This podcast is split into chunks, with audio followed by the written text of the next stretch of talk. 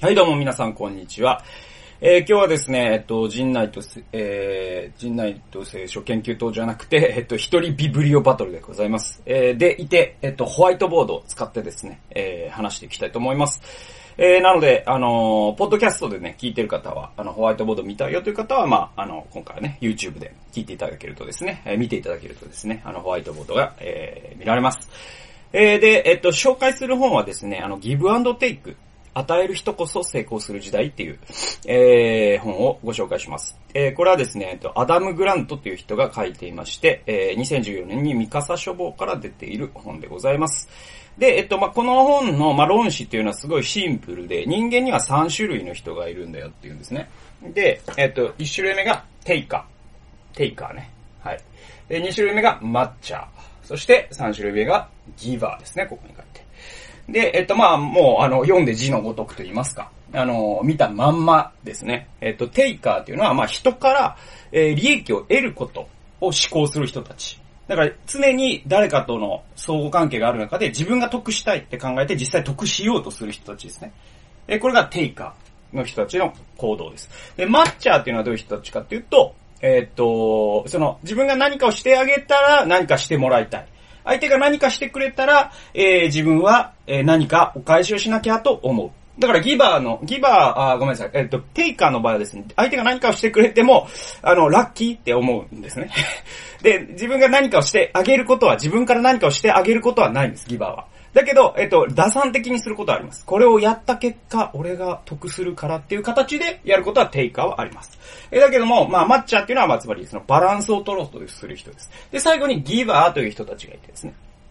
ギバーという人たちは、えっ、と、与えることを思考する人ですね。えー相手との相互関係で常に、えー自分が、えー要は自分との、えー関係で相手が得をしてほしいなって思う、えー人ですね。だから与えるときは別に帰って、おお返しが返ってこなくても与えたいし、っていう人ですね。はい。常に与えることを思考する人たちっていう、えー、そういうですね、あのー、3種類の人間がいるんだよ。えー世の中には3種類の人間がいるんだよ、というところから、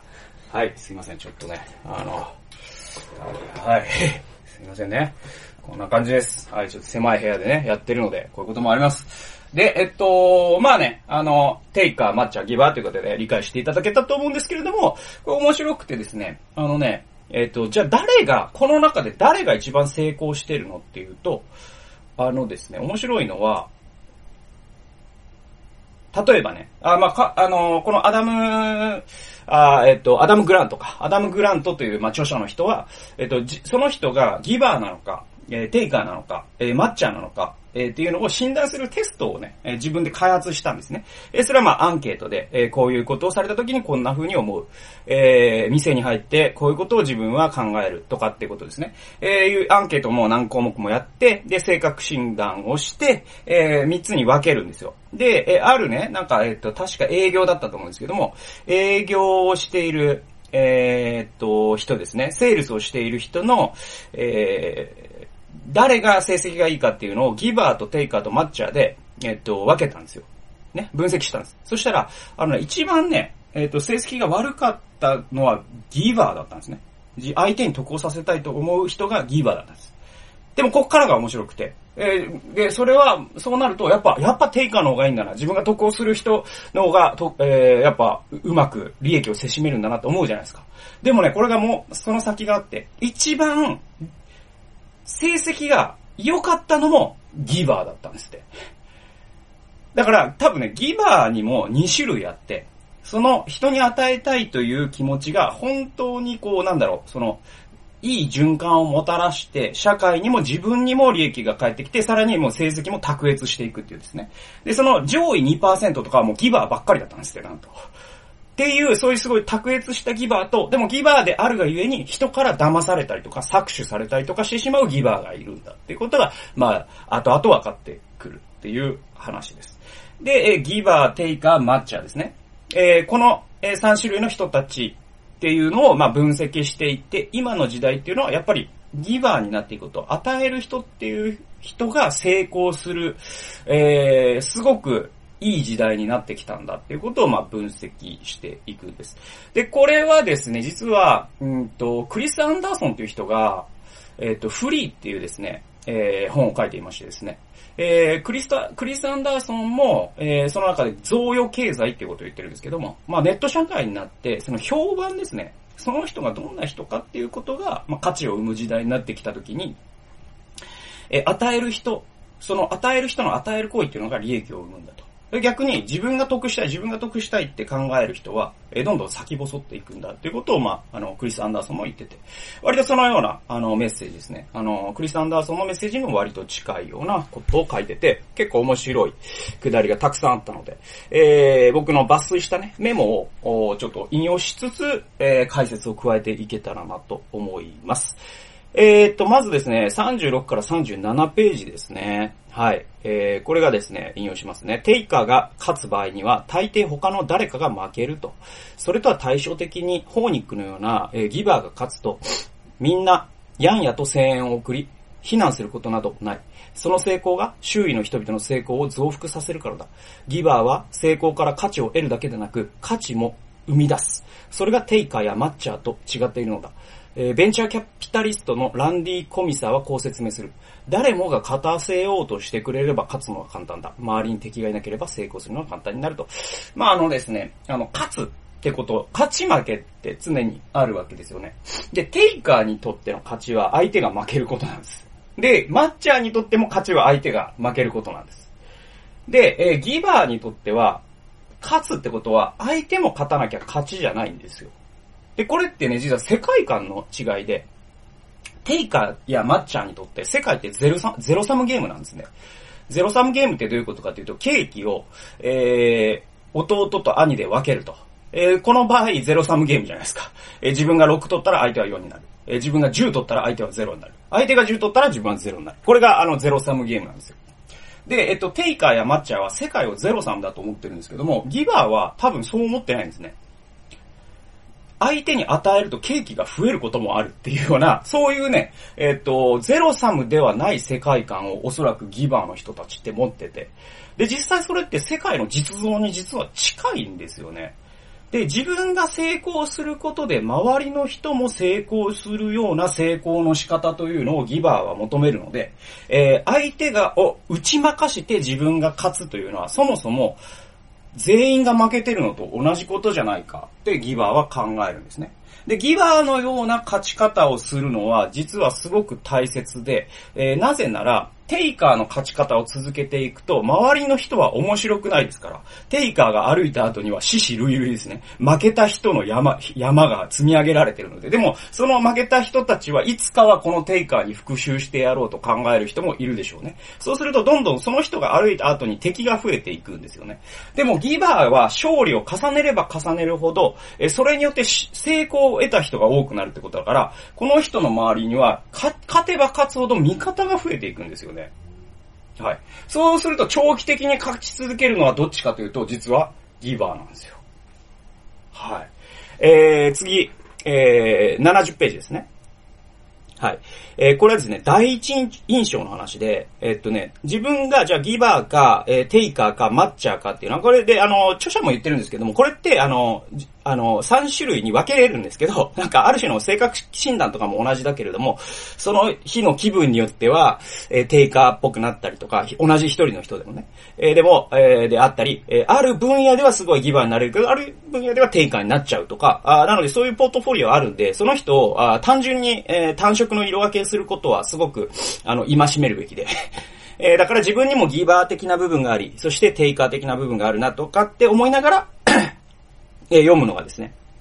えー、この本の正しい読み方だと思うんですけれども、えー、その中でも、えっ、ー、と、第一印象っていう話があって、で、相手がですね、ギバーなのか、えテイカーなのか、あるいはマッチャーなのかっていうことですね。まあ、ビジネスの現場とかではですね、特に状況を判断していかないといけない場面ではですね、あるいはその、どの人を雇うのかとかね、そういう場面ってあるじゃないですか。そういう場面では、えこの人がギバーなのか、テイカーなのか、マッチャーかによって、えー、その対応が変わってくるんですね。テイカーにはこういう提案をした方がいいとか、えー、マッチャーにはこういう提案をした方がいい。ギバーにはこう対応した方がいいとかっていう対応があるんで、我々は、えー、その、この人はギバータイプかなとかっていうのを見分けなきゃいけないんだけれども、多くの場合実はね、あの、第一印象って間違うっていうんですよね。で、多くのギバーは、第一印象は印象が悪いこともあるとすら、えー、この本は書いてます。え、それには実は理由があって、一番第一印象がいい人は、テイカーなんだって、えー、70ページに書かれてるんですね。はい。えー、テイカーは部下に対しては支配的になるが、上司に対しては驚くほど従順でうやうやしい態度をとると。えー、有力、有力者と接するとき、テイカーはまさにペテン師になると。相手に気に入られようとせっせとおべっかを使うため、有力者はテイカーに好印象を抱く。ドイツの心理学者トリオによれば、えー、初対面で一番好感を持たれるのは、権利意識が強く、人を操作したり、利用したりする傾向のある人だというと。えー、つまりですね、実はすっごい印象が異常にいい人の中には、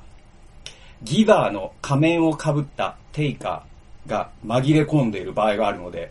すごい注意した方がいいよっていうことを言ってて、これは僕も人生経験上割と確かになって思い当たる節があります。はい。だからはい。なので、すっごい人にやたら短期間で好かれるタイプの人は、だいぶ僕は警戒しますね。はい。はい。むしろなんか、ちょっと不器用でぐらいの人の方が、もしかしたらこの人はすごく付き合ったら、なんだろうな、有意義なんじゃないかなと思うことが多いっていうのは多分こういった事情によるんじゃないかなと思います。はい。えー、次はですね、あのー、そうですね、さっきね、そのテイカーっていう人が、えー、部下には、えー、支配的になるが、上司に対しては驚くほど従順になる。まあ、相手によって、た、たち、えっ、ー、と、相手によっ、えー、対応を変える、態度を変えるっていうのが、まあ、テイカーの特徴なんだっていうんですよね。なぜなら、それは、その、自分の利益っていうのが彼にとっては一番大事なことなので、まあ、部下だったらもう、あの、お前、焼きそばパン買ってこいって簡単に言えるし、えー、有力者、有力者とか上司とか偉い人だともうペコペコして、えー、気に入られて、いつかあの座を奪ってやろうと思ってるのがテイカーですからね。えー、でもですね、あの、まあ、サムエル・ジョンソンというですね、えー、人が、えー、すごい有名な言葉を残してて、70ページにこうあるんですね。イギリスの辞書編集者のサミュエル・ジョンソンはかつてこう書いたと言われる。自分に全く利益をもたらさない人間をどう扱うかで、その人がどんな人間かはっきりわかると。はい。だから、その人の本質を見るには、その人が利害関係にない人とどう接してるかっていうのをよく観察しなきゃいけないわけなんですね。はい。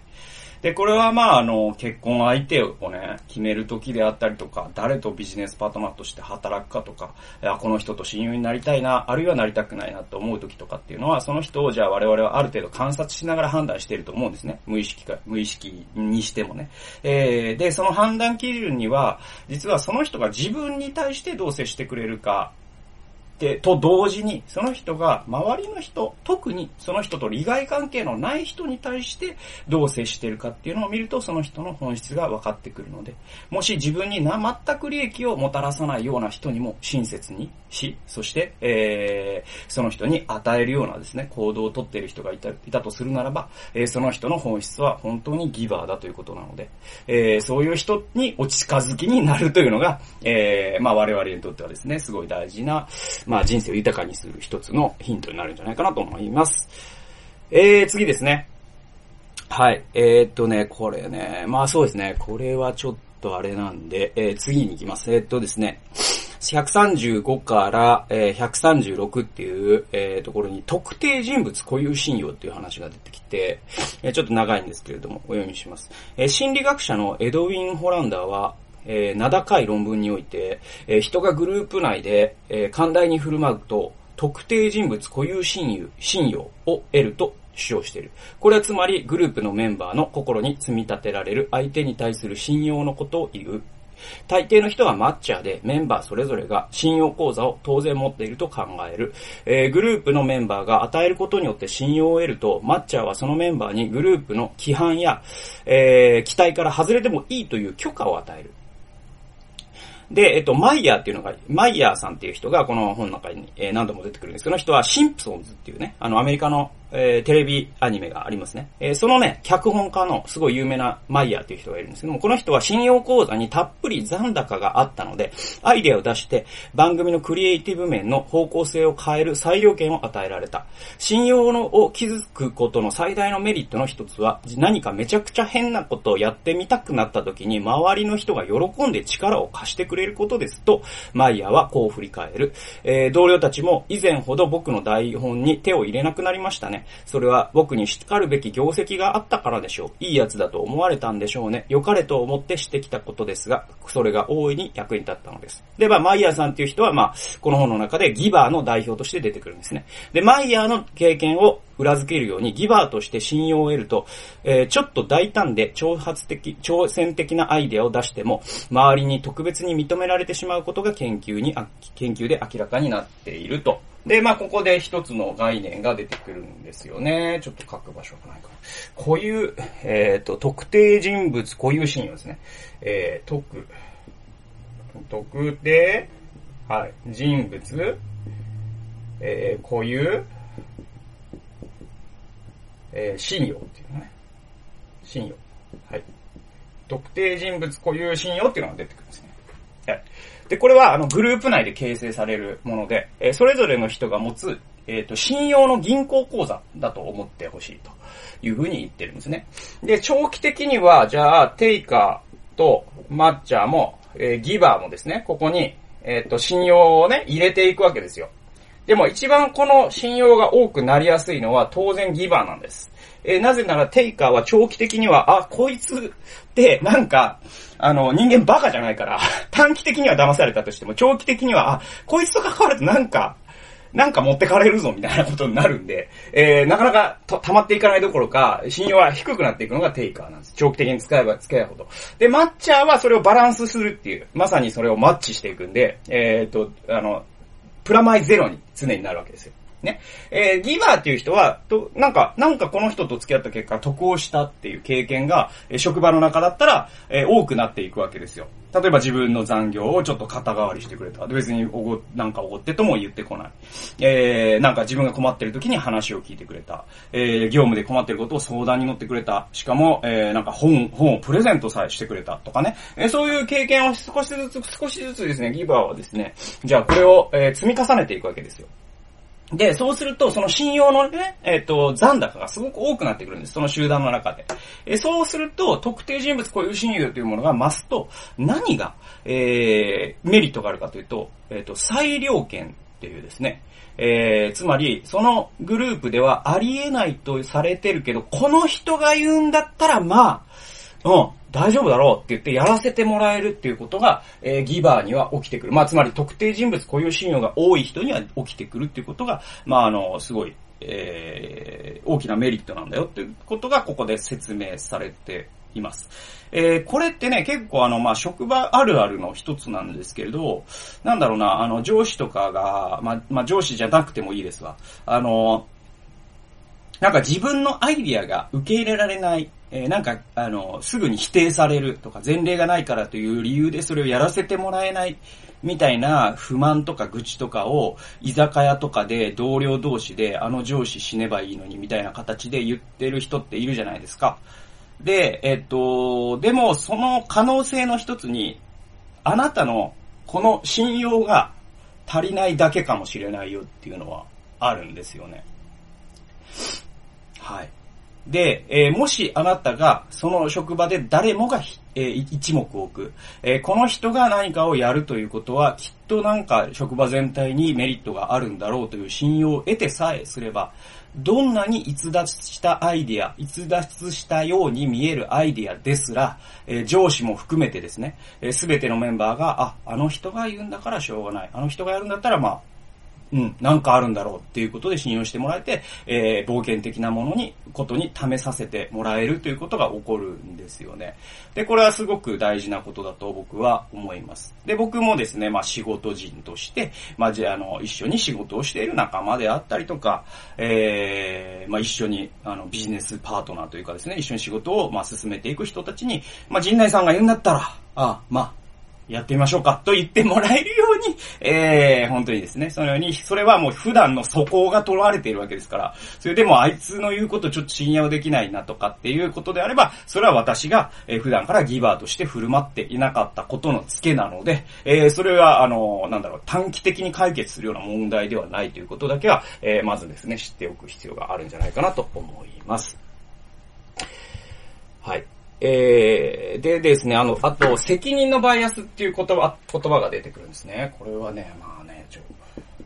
ちょ書きます。責任のバイアス。はい。責任のバイアス。で、脳みそにはですね、あの、認知的バイアスっていうのがいっぱいあるんですね。人間の脳の癖っていうのがあるんですよ。で、その、えー、人間の脳の癖を知っとくだけで、えー、人間関係とかですね、えー、その生き方ですね、っていうのが、えすごくですね、なんだろうな、あの、生きづらい生き方を避けることができるってことがあって。で、この責任のバイアスっていうのを知っとくだけで、え我々はこの人間関係を円滑に進めることができるかもしれないよという話をちょっとしていきたいと思います。え141から142ページですね。なぜこのような思い込みが生まれるのか、この謎を理解するには、カナダで夫婦間の関係修復について研究している心理学者に話を聞く必要があるだろう。さて、ここで質問。自分の夫婦関係もしくはごく最近の恋愛関係について考えてみよう。え夕食作りやデートの計画からゴミ出し喧嘩の解決に至るまで関係を維持するためにしている全ての努力のうちあなたがこなしているのは何パーセントだろうかでは全体の55%を自分がやっていると主張したとしよう。その数字が正しければあなたのパートナーは自分の貢献度は45%だと答えるはずで、えー、合計で100%になる計算だ。だが実際は心理学者のマイケル・ロスとフィオーレ・シコリーが発見したところによるとカップルの4組に3組が100%をかなり超えるという。つまり、お互いに自分の貢献度合いを過大評価しているということなのだ。これは責任のバイアスと呼ばれ、相手の努力に対して自分の貢献を高く見積もることを言う。それは、受ける、受け取る情報の量の差だと、に原因があると。えー、人間は他人がしてくれたことよりも、自分がしてあげたことに関する情報をより多く手に入れる。自分がした努力は全て分かっているが、パートナーの努力については一部を目撃するに過ぎない。だから、誰が偉いのかを考えるとき、自分自身のしてあげたことをより分かっているのは当然なのだと。実際それぞれのカップルに夫婦関係への具体的な貢献度合いを上げてもらうと、自分がしたことは11個思いついたに対し、えー、相手のしてくれたことは8個しか思いつかなかったと。いうことで、えー、まあ、あの、夫婦でね、アンケートを取ると、あの、もう必ず、えー、自分、まあ、なんだろう、あの、えー、自分がどれぐらい夫婦関係に、えー、貢献しているか、相手に与えているかっていうことを、まあ、お互いに夫と、えー、妻に聞くとですね、その合計が100%ほとんどの場合超えるよっていう話で。で、つまり、えっ、ー、と、自分の方が貢献しているというのを実際以上に人間は思っちゃう生き物なんだよっていう話なんです。で、問題は、そういう生き物なのだということを分かっているっていう認知的バイアスを、えー、理解しているということがすごく大事だと僕は思うんですね。で、僕はね、えっとね、結婚えー、してすぐだったかする直前だったかに、えー、僕のですね、えっ、ー、と、まあ、メンターのね、一人のボブ・モフィットさんという人がいて、その人の親友のダロー・ミラーさんという人がいるんですね。で、まあ、この人は、まあ、あの、僕らの FVI の、まあ、パートナー団体の、えアリゾナに住んでいるですね、まあ、すごい、すごい人なんですよ。すごい人なんですよ。あいろんな本を書いてるすごい人で。で、ダロー・ミラさんに、えっ、と、聞いたんですよね。で、えっ、と、もうその時で結婚50年とか言ってたぐらいな人なんで、えー、そう、なので、まあ僕はあの日本人で、で、まあダローさんに会うのもそれで5回目ぐらいだったかな。で、なんかの機会にアリゾナに行った時に会ったんですよ。で、えっと聞いたんですよね。僕はまあこれから結婚生活始めるんだけど、あのなんか一つアドバイスをするとしたら、あの、くださいませんかって聞いたら、えー、そしたらダローが言ったのが、えっと、100対0で相手に使えるんだって言ったんですよね。はい。多くの場合、えー、人は50対50だと思うだろう。違うんだと。100対0なんだって言ったんですよね。どういうことかというと、なぜなら、人間は自己中心バイアス、つまりこの責任のバイアスを持つから、100対0で自分が貢献してるぐらいで、ちょうど50、50になれると。あ言ったんですよ。で、これはすごい洞察に富む言葉で。で、それ以来僕はまあ結婚8年目になるんですけれども、えー、ダローさんの言われたことは、本当に、えー、この8年間、なんだろう、自分の心の中にずっとあったし、うんもちろんその100ゼロでできてないですよ。全然できてないです。多分、むしろ妻がしてくれてることの方がどんだけ多いかと思いますけれども。でも、なんだろう、そのことを思い出すことでどれだけ僕がですね、なんだろう、妻の、え、苦労を、えー、想像力ない発言をしてしまったりとか、あるいは、まあ、どれだけ僕をですね、妻に使える行動に駆り立てたか。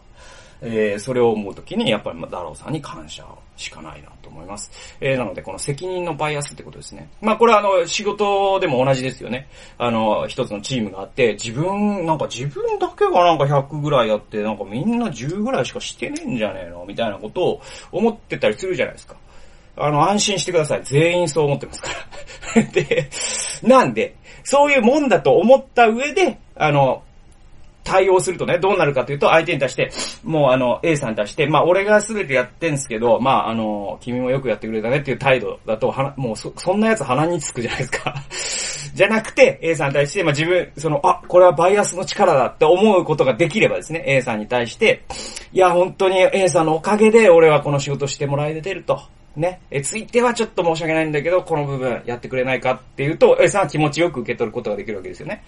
ね、俺がすげえやってるからお前楽だろ。お前これやっとけや。って言われて、あの気持ちよく引き受けてくれる人はいないですから。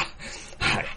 ということです。責任を責任のバイアスというのは、そういう意味で役に立つ、えー、あれかなと思いました。アイディアというか、あの単語だなと思います。えー、次はですね、そうですね、このあたりかな。はい。えー、っとね、ハンツマンというね、人の話がすごく面白くて、で、ハンツマンっていう人は、えっ、とね、科学、えっ、と、化学ですね。化学の、おなんだろう、素材とかの会社なのかな。まあ、社長さんなんですよ。えー、すごい有名な経営者で、で、もう亡くなってるのかな。で、ハンツマンという経営者がすごいギバーのね、代表例として出てくるんですけどすごい長いんですけど、ちょっと引用しますね。えー、284から286です。えー、2001年、えー、科学業界、化学業界ですね、は、えー、不況により大打撃を受け、ハンツマンもかなりの富を失った。多くの人が景気が回復するまで寄付を減らすことに対した、あ減らすことにしたのに対し、ハンツマンは型破りな決断を下した。えー、私的に、私的にですね、私的に数百万ドルを借り入れて、その後3年間にわたり約束を果たして慈善事業に寄付をし続けたのです。借、であると。借金をして寄付をしたんですよ。はい。ハンツマンは金持ちになった人が社会にお返しをする典型例のように見える。だが、ハンツマンは金持ちになったからギバーになったわけではないらしいのだと。えー、ハンツマンはギバーだったから金持ちになれたと考えている。まあ、因果関係が逆なんだよと。お金持ちだから社会に寄付できるんじゃないよと。私が寄付するような人間だから金持ちになれたんだよって、えー、ハンツマンは自分で言ってるんですよ。ハンツマンはギバーだからか、えー、金持ちになれたと考えていると。で、寄付の制約の中でこう書いている。えー、事前活動をしようと思ったのは、子供の頃自分の存在理由は人を助けることだと自覚してからのことです。社,、えー、社会にお返しをしたいという思いからビジネスの勉強を続け、その学問を活かして放送製品を扱う会社を成功させ、その経験を利用して化学工業会社を成功させたのですと。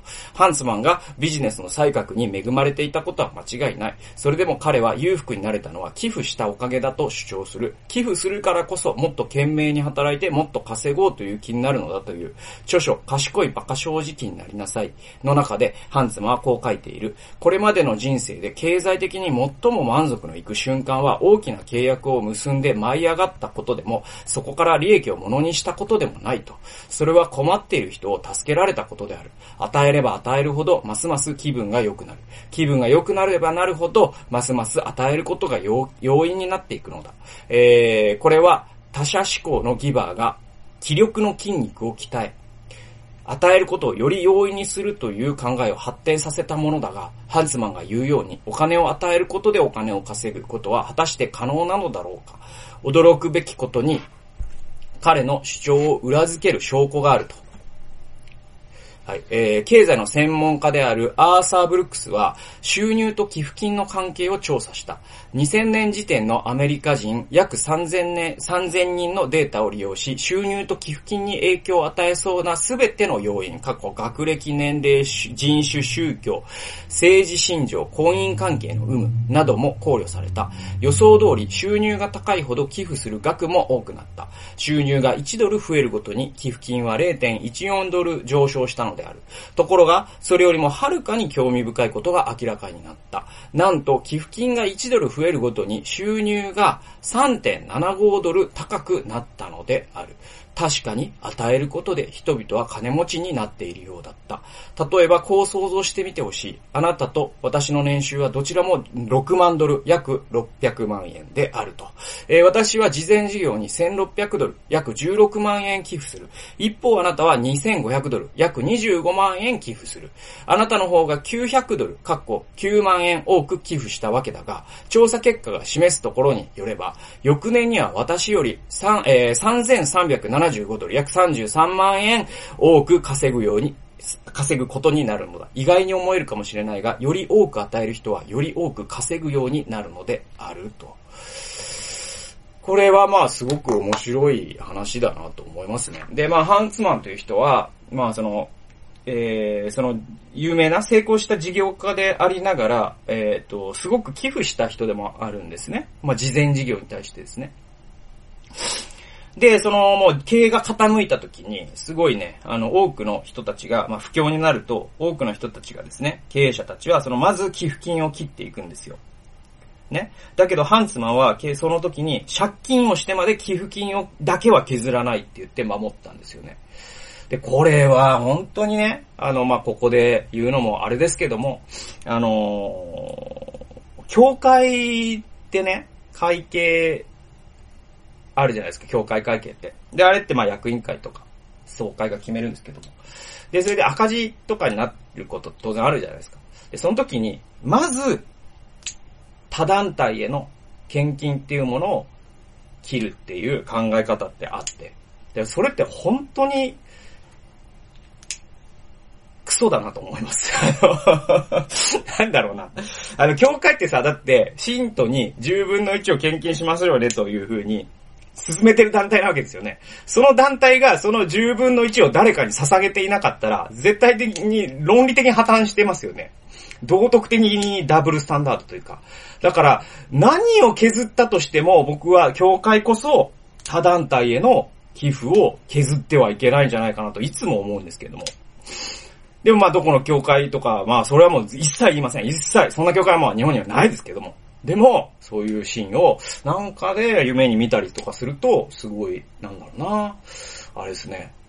残念に思いますね。はい。そんな教会が経済的にうまくいくとも、僕は到底思えないというか、いう感じはします。はい。で、まあちょっと話取れましたけれども、ハンツマンという人は、あ本当にこう、えっと、金があるから寄付してんじゃなくて、寄付するからお金が入ってくるんだっていうんですよね。で、僕ね、このハンツマの本ね、買ったんですよ。ちょっと待ってね。えーっと、えーっとですね、買いましたわ。えーっとね、どこだ？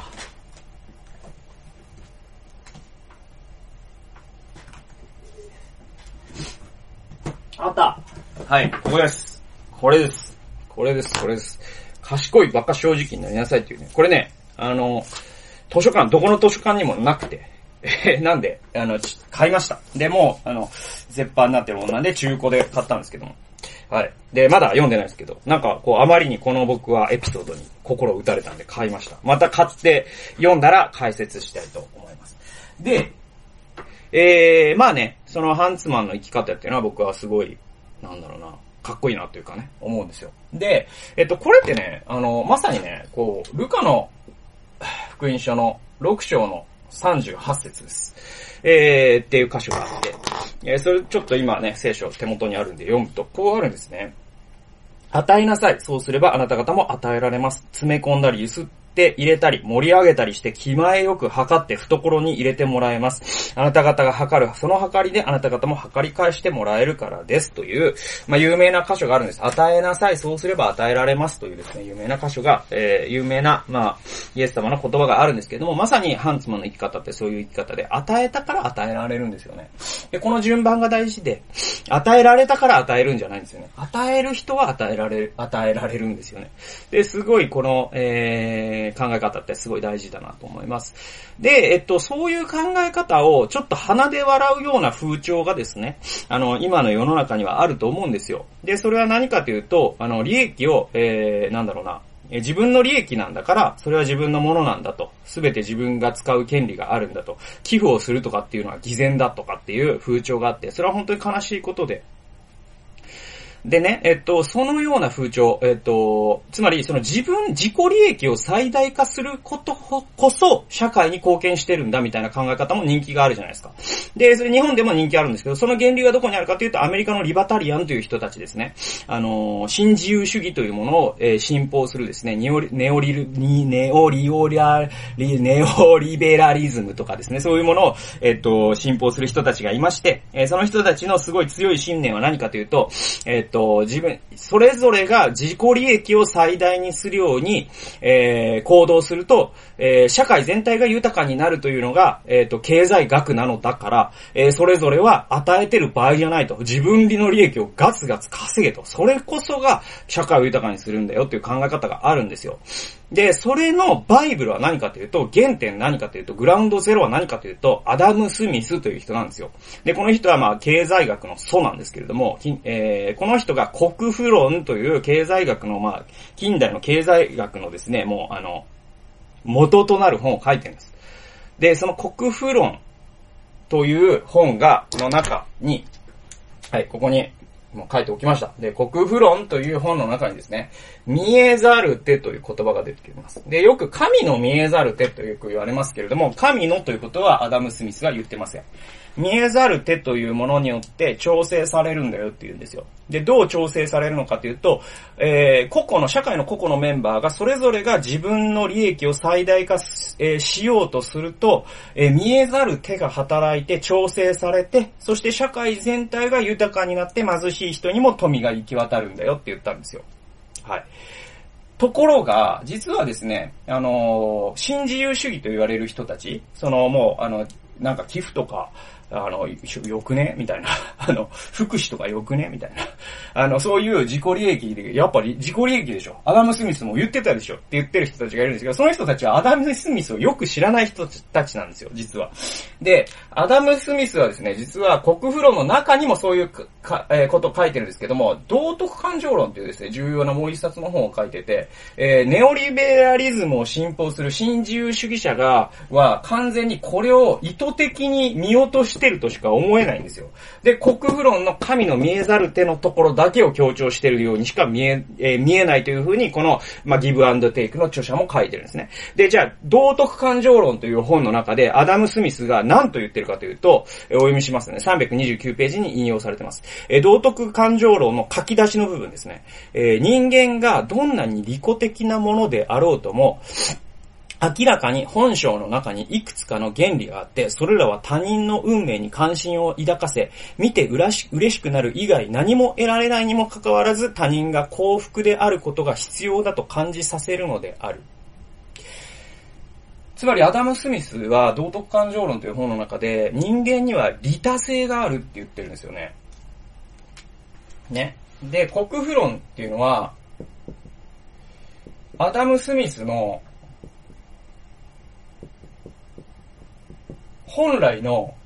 意図を超えて、この人間の利己性こそが社会を豊かにするんだという間違った、えー、ドグマとして、間違った、えっ、ー、と、イデオロギーとしてルフしてるんですけど、実はアダム・スミスはバランスが必要だって言ってるんですよ。で、道徳感情論の中で、利他性という、はい、言葉で、えー、表してるんですけども、人間には他の人に幸せになってもらいたいなっていう気持ちもあると。で、この他の人にも幸せになってもらいたいなという気持ちがうまく働いているところで、人々が自分の利益をも追求すると見えざる手が働いて社会が適正になるって言ったのがアダム・スミスの、あまあ、全体系なわけですよ。ところが、えー、新自由主義というのは、この中から利他性というものをカットしてしまってですね、利己的であることが社会が良くしてもら、えー、良くしていくのだという間違ったドグマにしてしまったんですね。で、その結果が今の、まあ、地獄のような社会なわけですよ。えー、ね、国の富の半分を、えー、1%の、人口の1%の人が独占しているみたいな状況になってしまっていて。えで、アダメ・スミスがきっと今の状況を見たら、あなたたちはこれ読みましたか？って言うでしょうね。で、それは、えー、困っている人たちに手を、自主的に手を差し伸べたいというような、えー、そういう人間のですね、利他性がちゃんと発露するという潤滑油があって初めて利己的な経済活動っていうのは、え、運営されていくんだよと。と今、だからそのオイルがないんで社会がきしんでる状態なんですよね。はい。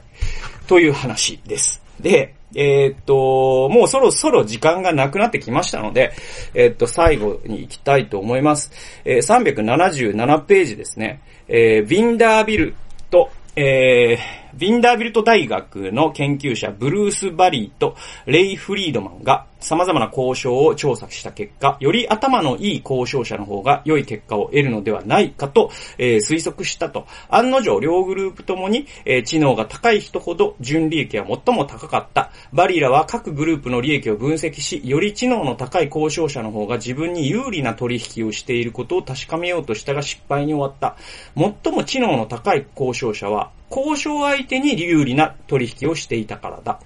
より知能の高い交渉者は、え相手の本当の利益を理解できるので、自分が少しばかり損をしてでも、相手に有利になるように取引をまとめるようだとバリーラは書いている。知能が高ければ高いほど相手の成功に手を貸すようになるのだと。まあこれはもう読んで字のごとくなんですけども、